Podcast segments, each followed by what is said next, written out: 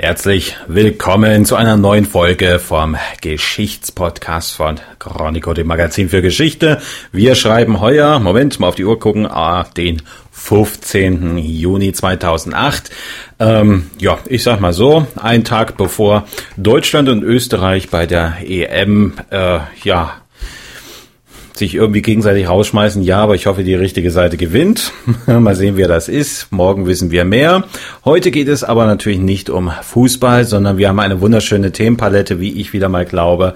Und die bewegt sich heute wieder zwischen einer antiken Geschichte, die uns in die Mosel führt. Wir gucken nach Österreich zur Mittelalterszene und am Ende habe ich noch etwas, ich sag mal aus der Rubrik Kuriosen Kuriositätenkabinett. Gott im Himmel, ich glaube, ich muss gleich nochmal erstmal meine Stimme ölen.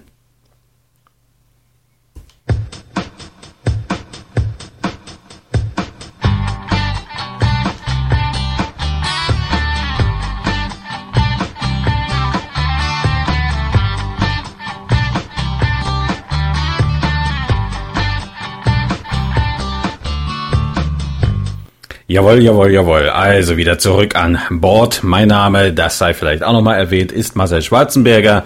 Und ich hatte es ja gesagt, wir haben heute drei Themen vor uns. Ich sag mal das dritte vorneweg, dieses äh, Kuriose, das ich erwähnt hatte. Da geht es um, ja, ich sag mal, uralte Namen, Namen oder die Herkunftsgeschichte von geografischen Namen. Da gibt es in Lübeck den Verlag, Moment, mein Notizzettel, nochmal hier, jawohl, Kalimedia in Lübeck, der hat herausgegeben den Atlas der wahren Namen. Und ich sag mal so, wenn ich darüber nachher was erzähle, dann äh, wird dem einen oder anderen vielleicht so eine Art Déjà-vu überkommen. Das klingt so ein bisschen nachher der Ringe, alles aber auf äh, ja, sprachwissenschaftliche Weise ja, hergeleitet. Und äh, ich äh, werde dann zum Beispiel etwas über meinen Herkunftsort, meine Heimatstadt Erfurt erzählen. Und äh, die heißt nämlich in diesem Atlas der wahren Namen dann ganz anders. Aber dazu nachher am Ende der Sendung.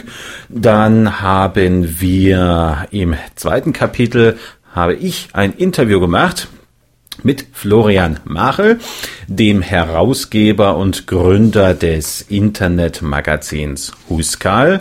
Und dieses Magazin befasst sich mit der Szenerie, der Mittelalter-Szenerie in Österreich. Und da gibt es durchaus hm, doch einiges an Unterschieden zwischen der deutschen, der österreichischen Szene zu sagen. Es gibt aber auch diverse verbindende Elemente und da gibt es auch eines, äh, das sich leider Gottes kürzlich in Österreich tragisch entwickelt hat. Da schauen wir nämlich mal, wie läuft es denn eigentlich manchmal schief, wenn in einer, ja, ich sag mal, offenen Feldschlacht oder in einer mh, hm, Living History äh, Geschichte, wenn also ja, militärische Darsteller verschiedener Gruppen aufeinandertreffen und sich ja miteinander in Aktivitäten befinden, Aktionen machen. Was kann denn da alles schiefgehen? Auch da haben wir ein Beispiel davon. Aber natürlich geht es nicht nur um tragische Sachen, sondern wir wollen uns mal die Szenerie insgesamt anschauen.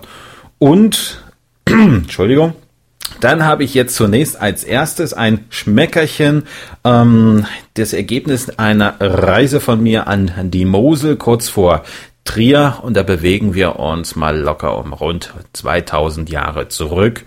Und worum es da geht, weil das das erste Kapitel ist, sage ich natürlich gleich, wenn ich den richtigen Knopf finde.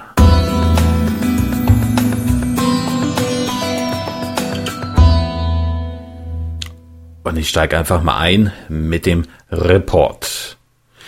Auf der Mosel irgendwo zwischen Windrich und Neumarken. Es ist Ende Mai und unter mir schaukelt ein Schiff, dessen Bau an römische Transportschiffe erinnern soll.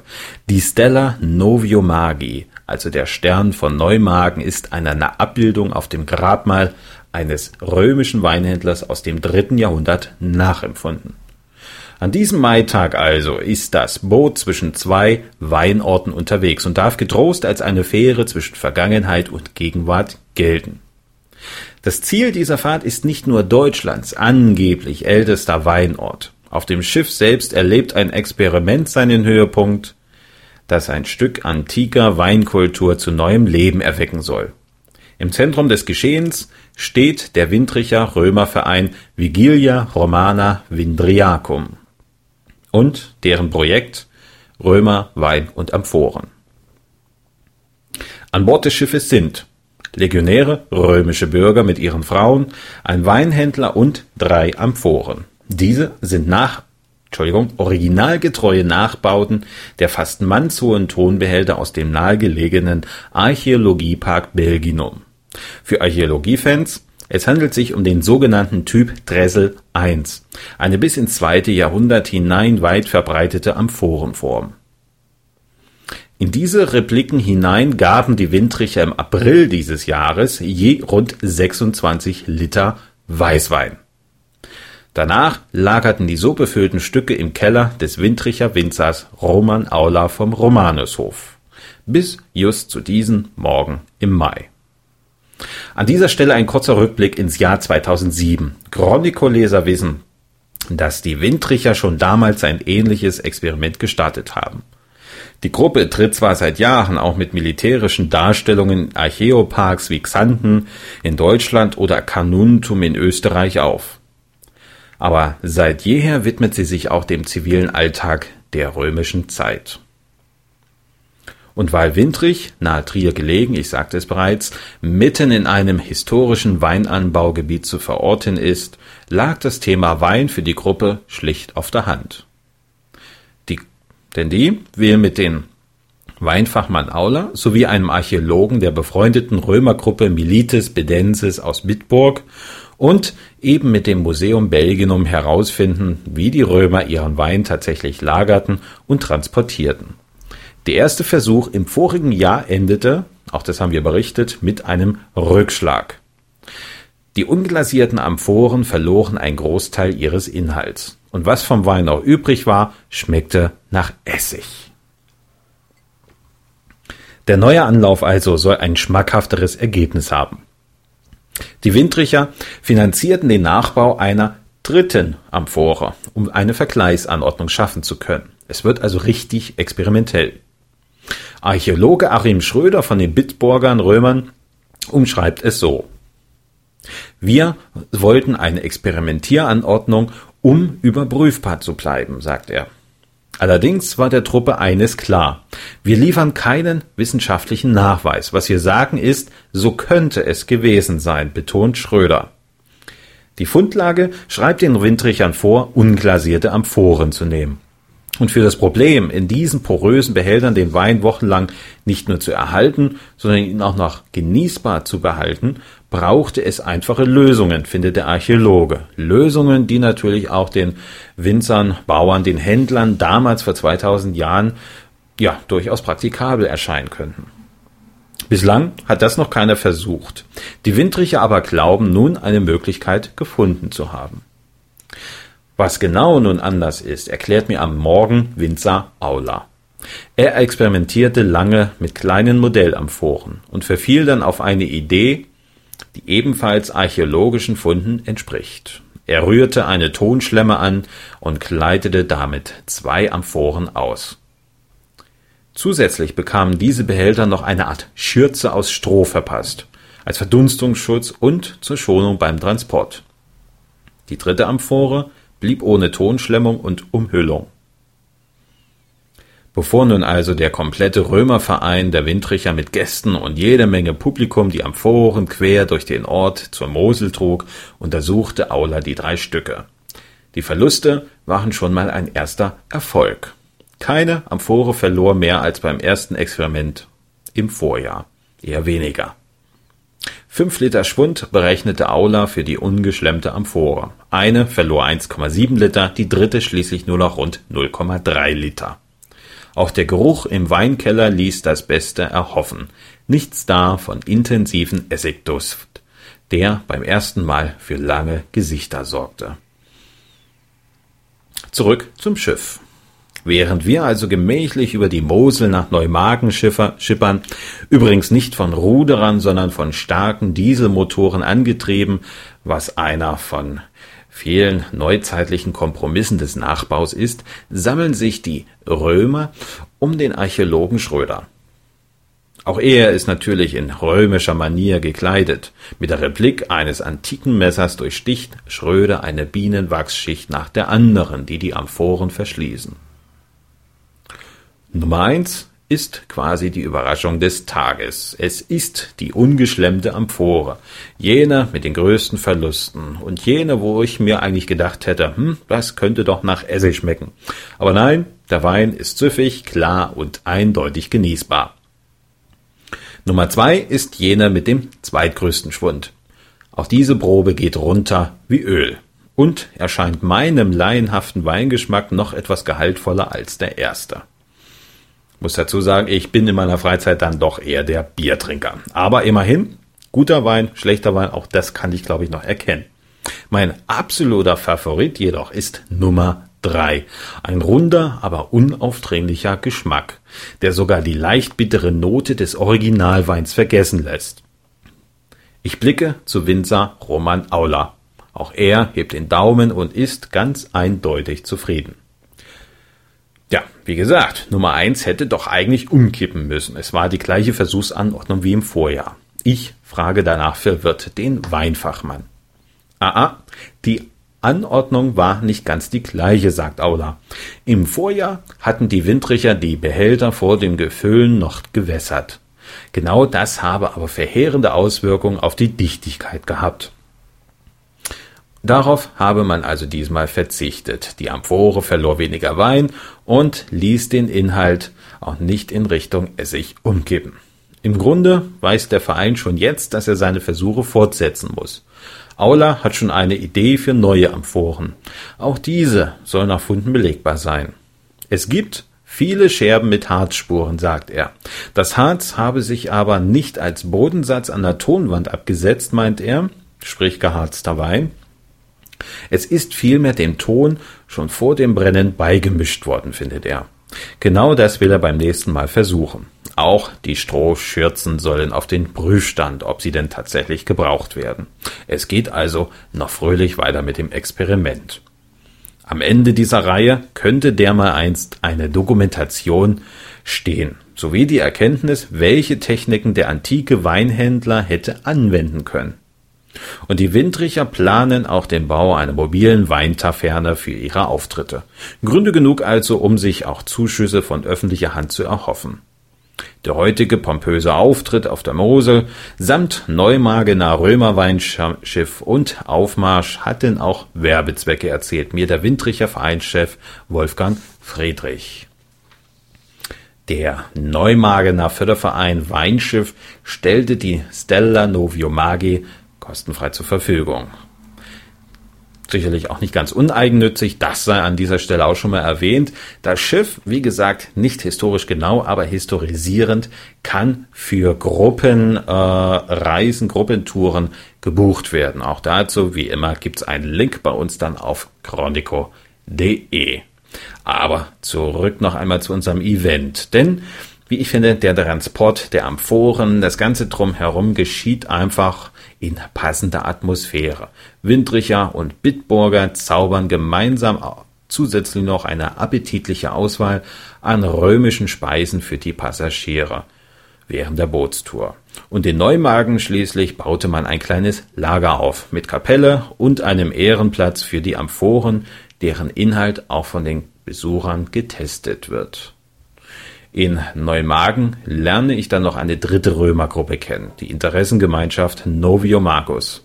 Acht Mann, die beim Einlaufen des Weinschiffs in voller Montur als römische Soldaten aus der Zeit Konstantin des Großen Parade standen. René Zils ist einer von ihnen, und er hat für das Outfit eine passende und vor allem lokale Erklärung parat. Konstantin hatte schließlich hier in Neumagen ein Kastell errichten lassen sagt er mir. Eines von einer ganzen Reihe an Wehranlagen rund um die alte Residenzstadt Trier. Es lag also nahe, die langen Schwerter, ovalen Schilde und bunten Speere des frühen vierten Jahrhunderts nachzubauen. Für René Zils ist die Römerei übrigens nur eine von mehreren Epochen, für die er sich interessiert. Auch das Spätmittelalter und das Preußen des 18. Jahrhunderts haben es ihm angetan.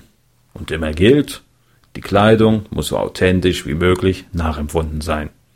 Ein Anspruch, der sich auch mit dem der Windricher und eben der Bitburger deckt. Und so erleben die Besucher ein Nebeneinander von frühkaiserzeitlichen und spätantiken Darstellungen auf hohem Niveau. Dieser Tag ist den Windrichern wirklich gründlich gelungen und ich finde, er macht Appetit auf mehr. Und da kann ich nur sagen, die Gegend, diese Moselgegend, Weinanbaugegend, da hat's mich so oft noch nicht hin verschlagen. Ich kann es wirklich nur jedem an, ans Herz legen. Windrich, Neumagen und all die ganzen Orte dort bieten jede Menge Unterkünfte.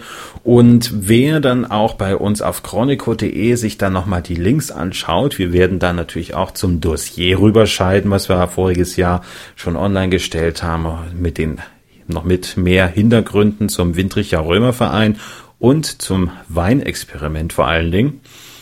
Der äh, findet natürlich auch Hinweis so ein bisschen zur Urgeschichte, möchte ich mal sagen, der Windricher Römer, denn die kommen ja aus der ja, Passionsspielvereinigung, die es in Windrich gibt, die es schon sehr lange gibt und die auch eine sehr rege ähm, Passionsspieltradition pflegen, das noch immer tun. Alle fünf Jahre finden diese Spiele statt mit einem Riesenaufwand. Zuletzt war das 2007, aber wie gesagt, man kann natürlich auch zwischendrin schon mal dort hineingucken. Tja, so viel also zur Tour an die Mosel. Und jetzt ein kleines Päuschen. Bis gleich zum nächsten Kapitel.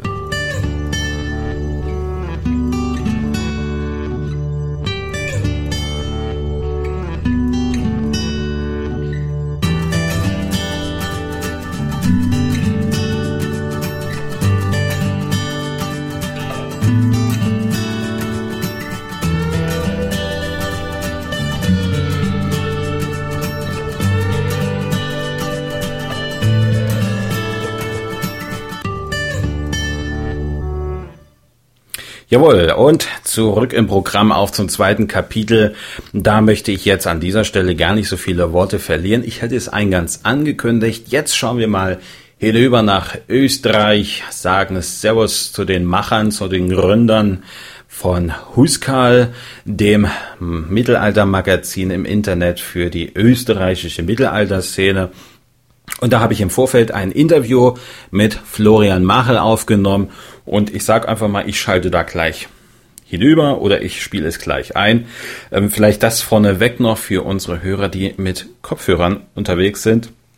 Kleine Entschuldigung am Rande, das ganze Gespräch ist mit Skype aufgenommen. Wer Skype kennt, weiß, es hat leider so die ein oder andere Tücke noch und eine dieser Tücken ist so ein diverses Grundrauschen, dem wir leider nicht so ganz entkommen konnten. Ein bisschen haben wir es versucht zu drücken, aber so ganz ist es nicht gelungen. Also dafür nochmal kleine Entschuldigung. Aber ich glaube, der Inhalt, der rechtfertigt das allemal. Ich sage einfach viel Spaß und Ton ab.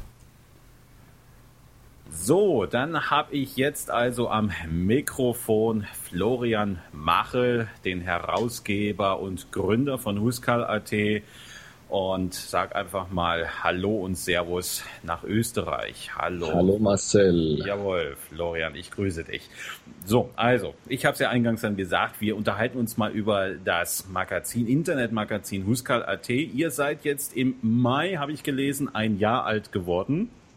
Genau, am 29.05. Ach, das ist ja das genaue Datum auch. Also damit seid ihr knappes Jahr älter als wir von Chronico und vom Geschichtspodcast. Nein, Entschuldigung, ein Jahr jünger, so rum. Jetzt vertue ich mich gleich hier das am Anfang. Hätte, ich, hätte mich auch gewundert. Ja. ein Jahr jünger, dann wären wir heuer frisch da an Bord. Nein, nein, also andersrum. Ähm, aber äh, bevor wir zum ja, zum Hintergrund von eurem doch sehr kriegerisch klingenden Namen kommen. Vielleicht erstmal was zu dir und zum Magazin natürlich auch. Wenn ich das richtig mitbekommen habe, Florian, dann äh, bist du äh, auch in der Mittelalterszene vorab schon selber aktiv, aber auch als Fotograf unterwegs gewesen. Man muss dazu sagen, Huskal.at befasst sich vorwiegend mit der österreichischen Mittelalterszene. Womit noch? Klären wir gleich. Und ähm, aber so dieses fotografische und deine Aktivitäten, das hat damals irgendwie zur Gründung von Huskal.at geführt. Oder Ganz genau, ja. Also im Prinzip bin ich, glaube ich, im Jahr 2003 oder war es 2002 mit dem Mittelaltervirus angesteckt worden. war zu Gast auf verschiedenen Veranstaltungen, die mir sehr gut gefallen haben. Nachdem ich eine Zeit lang Filmregie studiert habe, habe ich durchaus eine Affinität zur Fotografie und Videoaufnahmen natürlich auch. Und wer auf Mittelaltermärkten war, weiß ja, wie wunderschön die Szenerie dort sein kann. Beziehungsweise das bunte Markttreiben gibt einfach optisch schon mal sehr, sehr viel her. Natürlich, natürlich. Und äh, da hat sich dann bei dir so viel angesammelt, dass du gesagt hast, so, bitteschön, jetzt muss aber ein Magazin her. Eigentlich ist die Geschichte ja gar nicht so schön, wie die Gründung von Huskal war, für mich eigentlich schon, aber sie entsteht wie so oft aus einem Konflikt äh, in einem Verein, wo Menschen sind Menschels. Ja. An sich wollte ich mein Projekt äh, Huskal, das damals noch nicht Huskal hieß, dem Verein widmen, in dem ich tätig war. Äh, der Obmann war allerdings der Ansicht, wir machen keine Werbung für andere Gruppen. Termine, wo andere Gruppen sind, interessieren ihn nicht. Und im Endeffekt äh, gab es dann noch ein, zwei andere Reibungspunkte, wo ich mir dachte, hm, äh, Mittelalterszene in Österreich hat noch so viel aufzuholen, auch jetzt zum Beispiel im Vergleich zu Deutschland, werden wir sicher noch drüber reden. Ja. Ist so jung, braucht Unterstützung. Das zweite ist, irgendwo in meiner Seele habe ich eine soziale Ader offenbar. Und ich mache sehr, sehr, sehr ungern Dinge nur für mich selbst, sondern ähm, es gehört irgendwo dazu, dass die Dinge, die man erarbeitet, auch für andere zur Verfügung gestellt werden. Das war mir wichtig und nach der Trennung von diesem Verein ist dann Huskal geboren worden. Dann dürfen wir jetzt aber auch kurz aufklären, glaube ich. Huskal, das klingt ja nach Huskale, die Hauskerle, nach Frühmittelalter, Freikampftechnik, also oder wie, wie hängt das mit dem Namen zusammen? an sich auch wieder eine sehr uh, unromantische Entstehungsgeschichte, nachdem ich ja auch Freikampf Ich hoffe, wir mache. noch was Schönes. ja. Ich sagte nur unromantisch. ich mache auch Freikampf seit längerer Zeit, bin auch sehr lange im Kampfsport gewesen, beziehungsweise immer noch. Und Huskal war an sich im Mittelalterbereich die Art zu kämpfen, die mich am meisten fasziniert hat. Das habe ich schon einige Zeit vor der Gründung des Magazins die Domain registriert. Nicht genau wissend, was ich damit machen will. Will ich eine Kampfsportschule machen? Möchte ich über diese Art zu kämpfen berichten? Will ich dort Fotos hin tun? Es war eigentlich kein, kein Grundplan da. Wie dann die Entscheidung ähm, zu treffen war, wie nenne ich denn mein Magazin, dachte ich mir, dieser Begriff ist sehr stark belegt in der Mittelalterszene, ja. hat historische Wurzeln, gefällt mir von der Aussage her auch ganz gut. Im Endeffekt waren die Huskale ja die ersten bezahlten Krieger im Endeffekt in der, der nordischen Geschichte. Das war die Königsgarde. Äh, ja, und Königsgarde zu sein, beispielsweise für die Mittelalterszene, ist eine sehr, sehr schöne Bedeutung, die man dem Ganzen geben kann. Eine von vielen. Ja, auf jeden Fall. Also ich denke, der Name ist ja auch eingängig, einleuchtend. Das, äh, ihr habt ja auch sehr gut inzwischen ja auch eine Leserschaft, auch Mitarbeiter hast du doch auch einen ganzen Schwung. Also so, dass ihr doch eine ganze Menge Themen auch abdecken könnt. Und bevor wir sagen, so was so vielleicht der eine oder andere Highlight oder Tiefpunkt in der Mittelalterszene ist, vielleicht auch mal kurz vorneweg so ein bisschen die Themenstreuung. Also wenn ich es erstmal zusammenfassen habe, ich habe schon mitbekommen, also der Großteil ist wirklich ähm, der klassische Mittelalter-Part, also was historische Stadtfeste angeht, Mittelaltermärkte. Ihr geht aber auch in Museen und schaut euch die Ein äh, Ausstellung, nicht Einstellung, die Ausstellung mit an. Also wo ist so der Rahmen von der Thematik her? Vielleicht auch geografisch.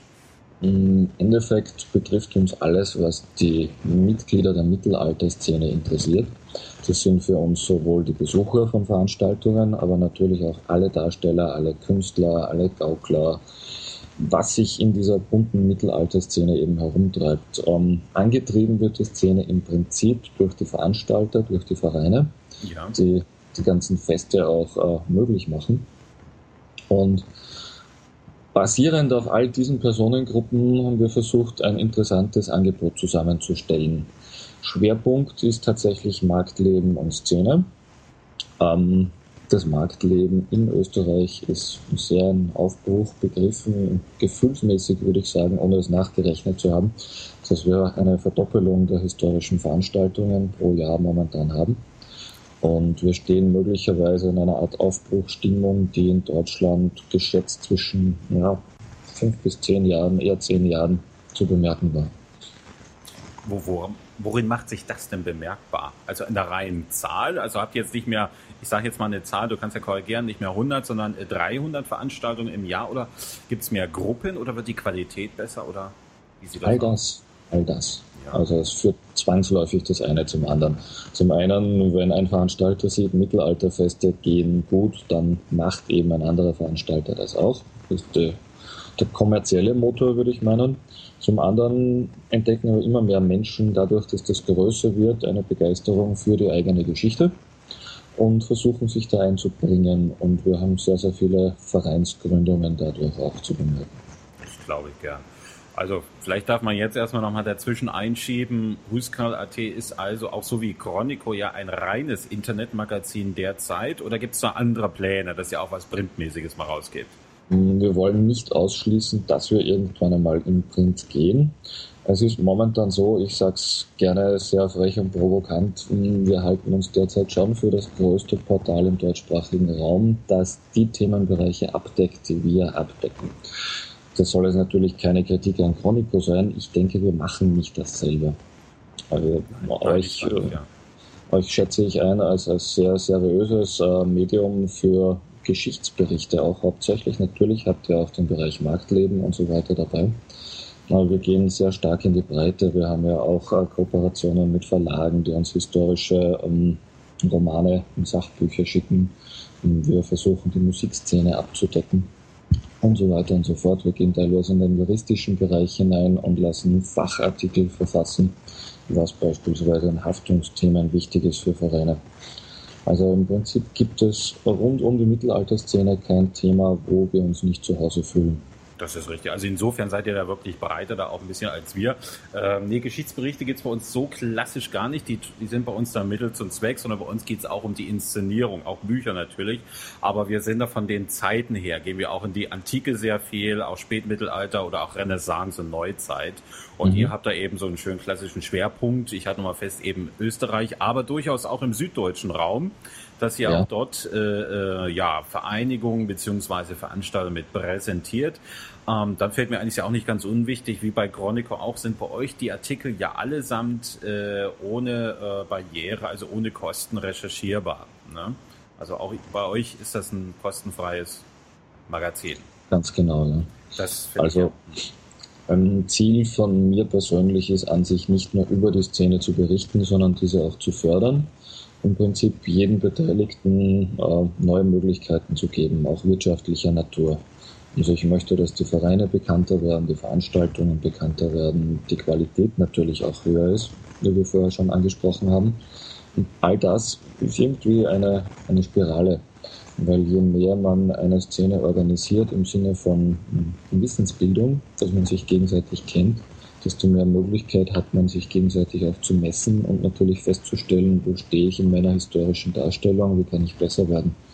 Und natürlich ähm, der Weg in Richtung Qualität ist einer der Teile, die wir fördern. Das ist ein richtiges Stichwort, weil so habe ich vorhin so ein bisschen verstanden, was du meintest mit in Österreich die Szenerie so ein bisschen Nachfolgebedarf, weil da habe ich gleich gedacht an die wo ich noch nicht weiß, ist das mehr auf Deutschland bezogen oder gibt es auch in der Schweiz, beziehungsweise bei euch in Österreich, die Frage nach dem großen A? Also Marktmittelalter auf der einen Seite, die eher, sagen wir mal, Living History, Schrägstrich, museale Ausstattung auf der anderen Seite. Also da ist da so irgendwie, wird oft so eine Trennung dann auch herbeidiskutiert. Oft ist sie ja auch da, aber ich finde, da wird sehr viel, ähm, tja, also sehr viel diskutiert, sehr viel Kraft auch darauf äh, aufgewandt. Ist das bei euch denn auch so bemerkbar? Es ist zum Glück kein sehr großes Thema. Es ist ein Thema, das diskutiert wird. Wir haben seit kurzem ja leider auch ein Forum eingerichtet.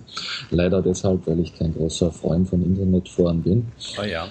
ungeachtet dessen, wir haben eins. Und darin ist diese Diskussion natürlich auch schon aufgeflammt. Ähm, was wollen wir denn eigentlich darstellen? Wollen wir authentisch sein oder wollen wir Unterhaltung bilden? Meine persönliche Meinung ist, ganz authentisch sein kann sowieso niemand, weil keiner von uns dabei war und weil uns die Denkweise fehlt, die früher auch in den Köpfen war.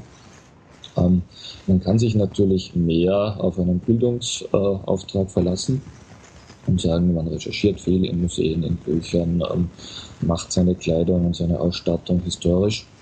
Auf der anderen Seite stellt sich auch immer die Frage, wann kommt der Punkt, wo das keinen Spaß mehr macht, wo das einen ganz äh, ernsten Beigeschmack bekommt, wo die Vereinsmeierei zu sehr überhand nimmt.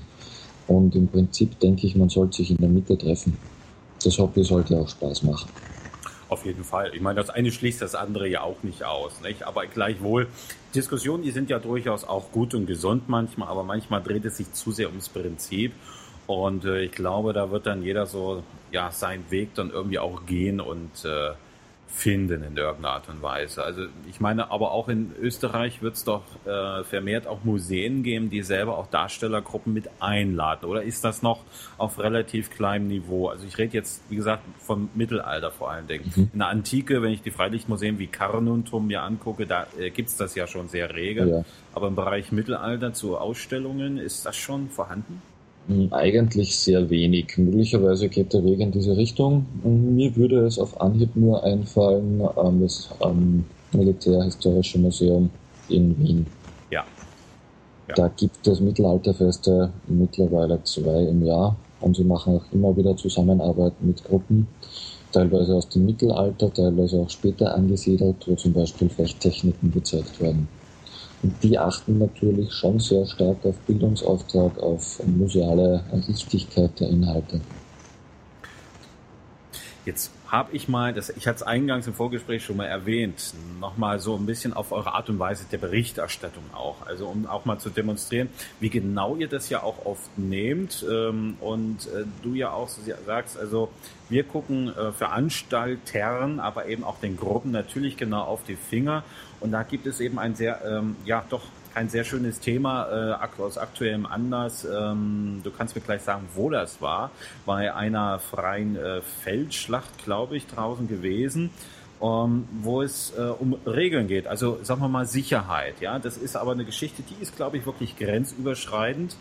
Da gibt es ja auch in Deutschland immer wieder Diskussionen. Ähm, Gefechtsdarstellungen, egal welcher Qualität, ist völlig wurscht, sondern es geht ja erstmal darum, wenn Menschen miteinander da zu tun haben, mit ihrer Ausrüstung, mit ihren Waffen. In dem Fall geht es um äh, Pfeile und deren Wirkung. Also wie kriegt man sowas eigentlich sicher und äh, wie äh, zurückhaltend in solchen Fragen sind vielleicht manchmal die, die Veranstalter oder auch die Teilnehmer selber.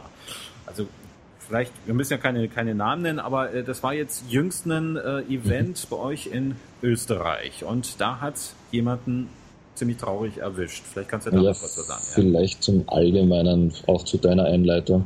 Also wir versuchen im Rahmen unserer Möglichkeiten Qualitätsjournalismus zu bieten.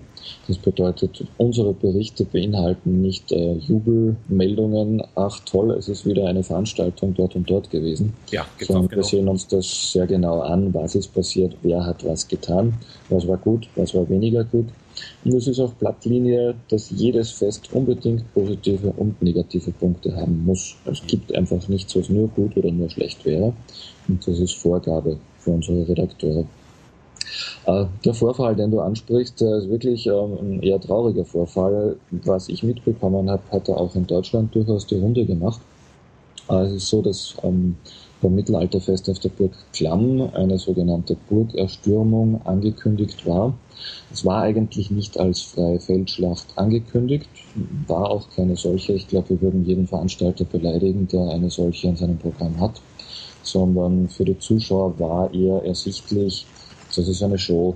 Da gibt es ja. eine Gruppe von Menschen, die laufen auf eine Burg zu und oben gibt es Verteidiger und Bogenschützen und das Ganze ist halt ein Teil der Unterhaltung haben sowas angekündigt, so haben es möglicherweise auch einige teilnehmenden Gruppen verstanden. Das große Problem war, dass hm, ich glaube, doch zu einem inoffiziellen Konsens gekommen würde, dass das wie eine Feldschlacht abgehandelt wird, nur ohne all diese Sicherheitsvorkehrungen, die man bräuchte ohne Personen, die sich auskennen, wie man das überhaupt tut. Es war, glaube ich, kein einziger Beteiligter jemals auf einer Feldschlacht. Mhm. Ohne Waffenabnahme, ohne Kämpferabnahme. Es gab keine, kein Personal, das auf die Zuseher aufgepasst hätte und das abgesperrt hätte. Also lauter solche Fehler, die man an sich nicht machen darf. Und diese Fehler sind auch hauptsächlich der Grund, warum ein großer Aufschrei durch die Szene gegangen ist weil sehr, sehr viele Veranstalter natürlich diese Fehler nicht machen und sich auskennen und umsichtig sind mhm. und wir alle im Endeffekt äh, darunter leiden konnten und in Verruf geraten, wenn ein Unfall passiert. Der Unfall, der passiert ist, war folgender. Die Bogenschützengruppe, die eingesetzt wurde zur Verteidigung, die überhaupt keinen Bezug zur Mittelalterszene an sich hatte, die haben das noch nie gemacht. Denen hat auch keiner gesagt, dass es Labpfeile gibt, dass es Bommelpfeile gibt, dass man schwache Bögen benutzt. Sie sind dahingestellt worden mit 60 Pfund Bögen und haben ähm, ja. Pfeile benutzt, mit denen man an sich Vögel tötet. Ähm, das sind diese Blunt-Pfeile. Ich bin selbst kein Bogenschützenprofi, wurde mir gesagt, das heißt so. Mhm. Und haben einen direkten Beschuss auf die Angreifer geschossen. Die Angreifer wiederum haben vom Veranstalter Schilder zur Verfügung bekommen. Es waren so Wikinger-Rundschilde, relativ kleine, die offenbar nicht sehr geeignet waren für diese Aufgabe. Und ja, die Beschaffenheit genau wissen wir nicht, aber teilweise auch von den Pfeilen durchschlagen wurden. Man muss vielleicht das noch zwischendrin dazu sagen, ähm, ihr habt so auch beschrieben, man macht ja äh, üblich ist es in solchen Fällen eine ballistische Flugbahn zu wählen. Das heißt nicht direkter Beschuss, sondern äh, erstmal nach oben, sodass die Pfeile locker, relativ locker fallen können. Deswegen genau. auch schwächere Bögen und äh, nicht diese knallhart äh, gespannten Bögen, die ordentlich Zugkraft äh, auf die Waage bringen. Okay. Ja, 60 Pfund Bogen durchschlägt in der Konfiguration möglicherweise ein Kettenhemd, wie es heute üblich ist, ohne Probleme. Also ich glaube, Direkttreffer auf einen Kopf aus kürzerer Entfernung wäre sehr, sehr fatal. Jo. Die Sache ist die, dass eben dann einer dieser Pfeile am Schildwall vorbei kam und einen Teilnehmer frontal traf. Entfernung schätze ich jetzt mal auf 30 Meter. Und trotz dieser hm, circa 1 Euro Münzen großen Spitze in den Kopf eingedrungen ist bei ihm. Halleluja. Das hat sich dann aufgrund der Röntgenbilder offenbar so ergeben. Ich muss sagen, ich habe die Bilder selbst nicht gesehen, war aber mehrmals im Krankenhaus beim Verletzten, wenn er das so geschildert hat dass man das sieht. Und er selbst hat das gar nicht so mitbekommen im ersten Schock, sondern mitbekommen haben wir das alle dann später erst in der Auswertung der Fotos und Filme, die dann uns auch erreicht haben. Jo, hat sehr hässlich ausgesehen. Also das glaube ich. Also dem Menschen geht es hoffentlich äh, oder ist auf dem Weg der Besserung. Mhm. Okay. Ah. Ist er, ist er, ja. Ich meine, ja, es sind sehr, sehr viele Knochen im Kopf zerstört ja. worden, aber glücklicherweise ist das Auge zum Beispiel nicht verletzt und er hatte auch das Glück, einen guten Arzt zu finden, angeblich den besten in Österreich, der das Ganze sehr, sehr professionell geregelt hat.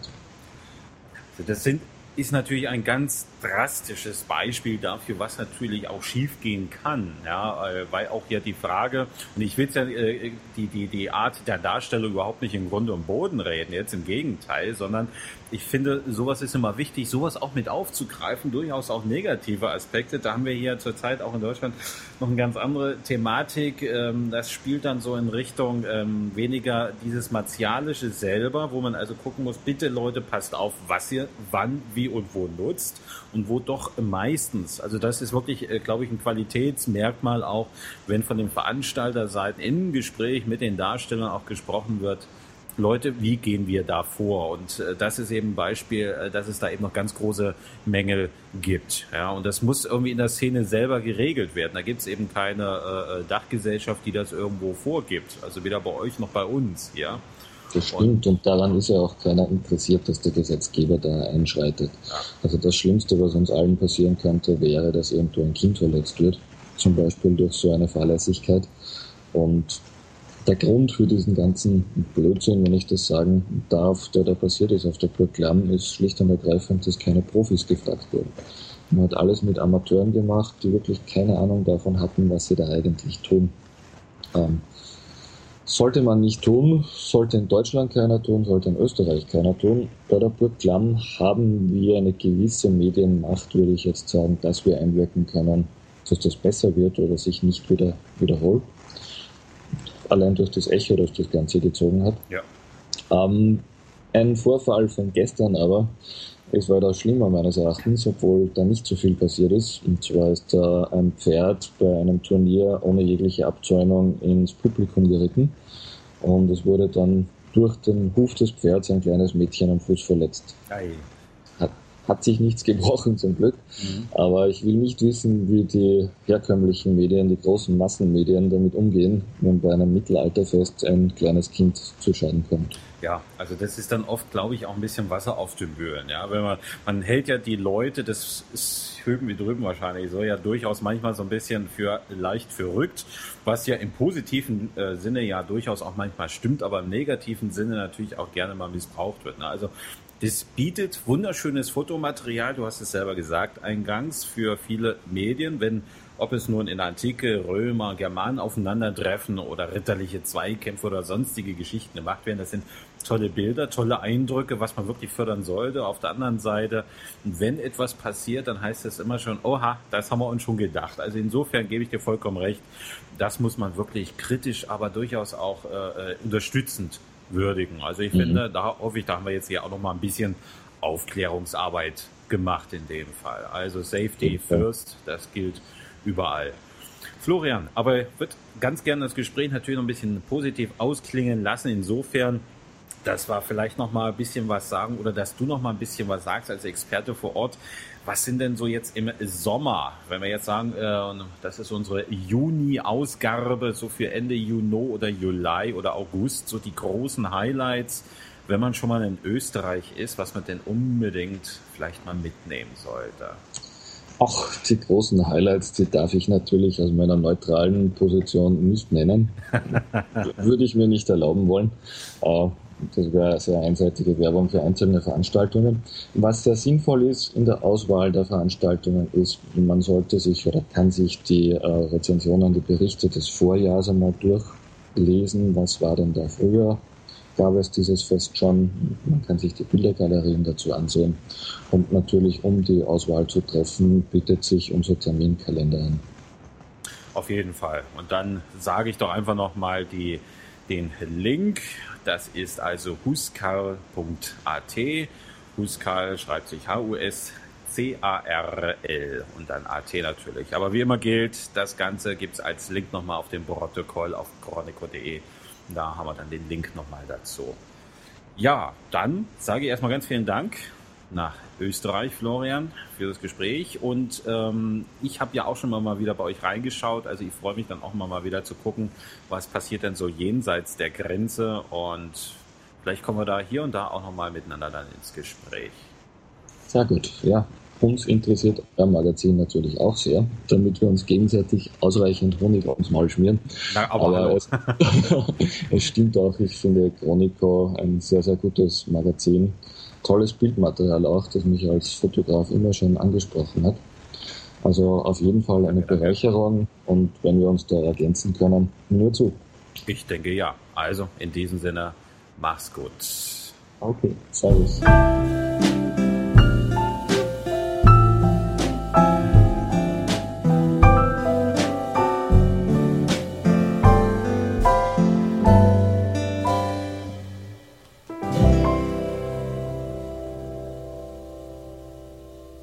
Das alte Europa neu entdecken. Und damit kommen wir zum Schluss dieser Episode und wie eingangs erwähnt haben wir hier noch einen kleinen etymologischen Leckerbissen. Ich sagte es bereits, im Lübecker Kleinverlag Kalimedia sind jetzt ganz frisch zwei Karten erschienen. Im Grunde geht es darin um Europa auf der einen Seite und um die Welt auf der anderen Seite, beziehungsweise in der einen oder der anderen Karte. Prima. Das allein klingt ja nun noch nicht wirklich besonders. Auf dem ersten Blick sind es auch tatsächlich zwei ganz gewöhnliche Fallpläne im Hosentaschenformat. Aufgeblättert auch nicht besonders riesig. Das Kuriose offenbart sich erst beim genaueren Hinschauen. Blicken wir doch mal zuerst auf die Europakarte. Wir sehen kein Berlin, kein Paris, keine Alpen, keine iberische Halbinsel. Jedenfalls nicht den uns geläufigen Namen nach. Sie sehen so aus, aber sie heißen anders. Und ich möchte an dieser Stelle mal meine gute alte Heimatstadt Erfurt in Thüringen, ganz liebe Grüße an meine Hörer von dort, hernehmen und kurz demonstrieren, was die Herausgeber Stefan Hormes und Silke Peuster eigentlich gemacht haben. Erfurt, erstmals 742 vom Missionar Bonifatius erwähnt. Diese Stadt nun liegt an den Pforten der Gera womit die Furt im Stadtnamen erklärt wäre. Soweit so gut. Das Präfix indes, so meinen viele Historiker, kommt vom althochdeutschen Namen für den Fluss Gera, der in etwa Erf, Erfeser oder Erfa lautete. Gemeinsam ist diesen Begriffen ihre moderne Entsprechung im heutigen Deutsch, nämlich braunes oder dunkles Wasser. Das nun also mit der Furt in Verbindung gebracht ergibt den Namen Dunkelfurt. Und genau das ist der Name, den der Atlas der wahren Namen, so heißt das Kartenwerk, meiner Stadt Erfurt verpasst. Die Autoren gehen also strikt der gesicherten oder zumindest wahrscheinlichen Herkunft jedes einzelnen Ortsnamens nach. Manchmal sind es auch tatsächlich Vermutungen. Sie machen nicht vor Bergen, Flüssen oder Ozeanen halt. Und ist die sprachliche Bedeutung jedes geografischen Begriffs einmal geklärt, übersetzen ihn die Autoren auch gnadenlos ins Deutsche. Das französische Treu etwa heißt in der Europakarte Dreizöpf. Jawohl, hat was mit drei Zöpfen zu tun. Und das soll wiederum auf die Übersetzung des Namens eines gallischen Stammes zurückzuführen sein. Die Trikasser, also jene Menschen mit den angeblich drei Zöpfen, lebten einst in lebten einst in römischer Zeit in der Gegend um Treu. Man mag manchmal an der Richtigkeit der Übersetzung zweifeln, aber meist trifft sie doch einen wahren Kern. Freilich bleiben viele Namen auf der Strecke. Die Karten bieten nur einen mäßig großen Maßstab. Der Atlas der Warennamen ist nicht unbedingt auf die Praxis ausgelegt. Die Überlegung lohnt sich auch, ob man nicht besser einen äh, tatsächlich üppigen Atlas mit detaillierten Anhang hätte verfassen können. Und leider, leider bieten die Rückseiten zwar Register mit den uns geläufigen Klarnamen, also gegenübergestellt mit dem, was die Autoren da nun verfasst haben, aber leider keinen Verweis auf die exakten Punkte auf der Karte. Man muss also vorne die Karte sich den Namen heraussuchen und hinten nachschlagen. Umgekehrt könnte es also etwas schwierig sein, einen kuriosen Namen einfach suchen zu wollen und ihn dann zu finden. Den muss man sich dann wieder über den Klarnamen hernehmen und einen normalen Atlas dazu holen, damit man dann wirklich weiß, wo man suchen muss. Okay, aber das sind Schönheitsfehler, geschenkt. Die beiden Karten versprühen trotzdem einen gewissen Charme. Verweisen sie doch auf historisch gewachsene Ortsbezeichnungen und nicht von ungefähr spielen die Autoren auch auf die legendären Karten aus Der Herr der Ringe an. Oder an was würden Sie zum Beispiel bei Namen denken, die in dem Atlas so klingen? Das Land der zehn Stämme, Weltenstrom am Berg der Berge, Stadt der Bootsleute oder das Land der kleinen Quellen. All das darf man sich also mal anschauen. Wie gesagt, im Verlag Kalimedia erschienen in Lübeck. Die Details, Bestellnummer, Preise etc. gibt es dann bei uns auf chronico.de. Da darf ich auch nochmal auf das Protokoll verweisen, was wir wie immer natürlich dort hinterlegen zum Nachlesen, Nachschlagen und für die Links, die passenden. So, damit sind wir wirklich am Ende für heute an angekommen und ich sage, bitte noch nicht auflegen, sondern jetzt werden wir ganz flott unsere Episode beenden. Und zwar geht es damit los mit einem Stück, einem, ich sag mal, keltisch oder Celtic Rockstück von den Dustrinos aus dem Music Network, Podsafe Music Network, so rum. Und das Stück heißt Road Trip. Und wir hören uns wieder im Juli. So, wo ist der Knopf? Da ist der klassische Vorführeffekt. Jetzt aber.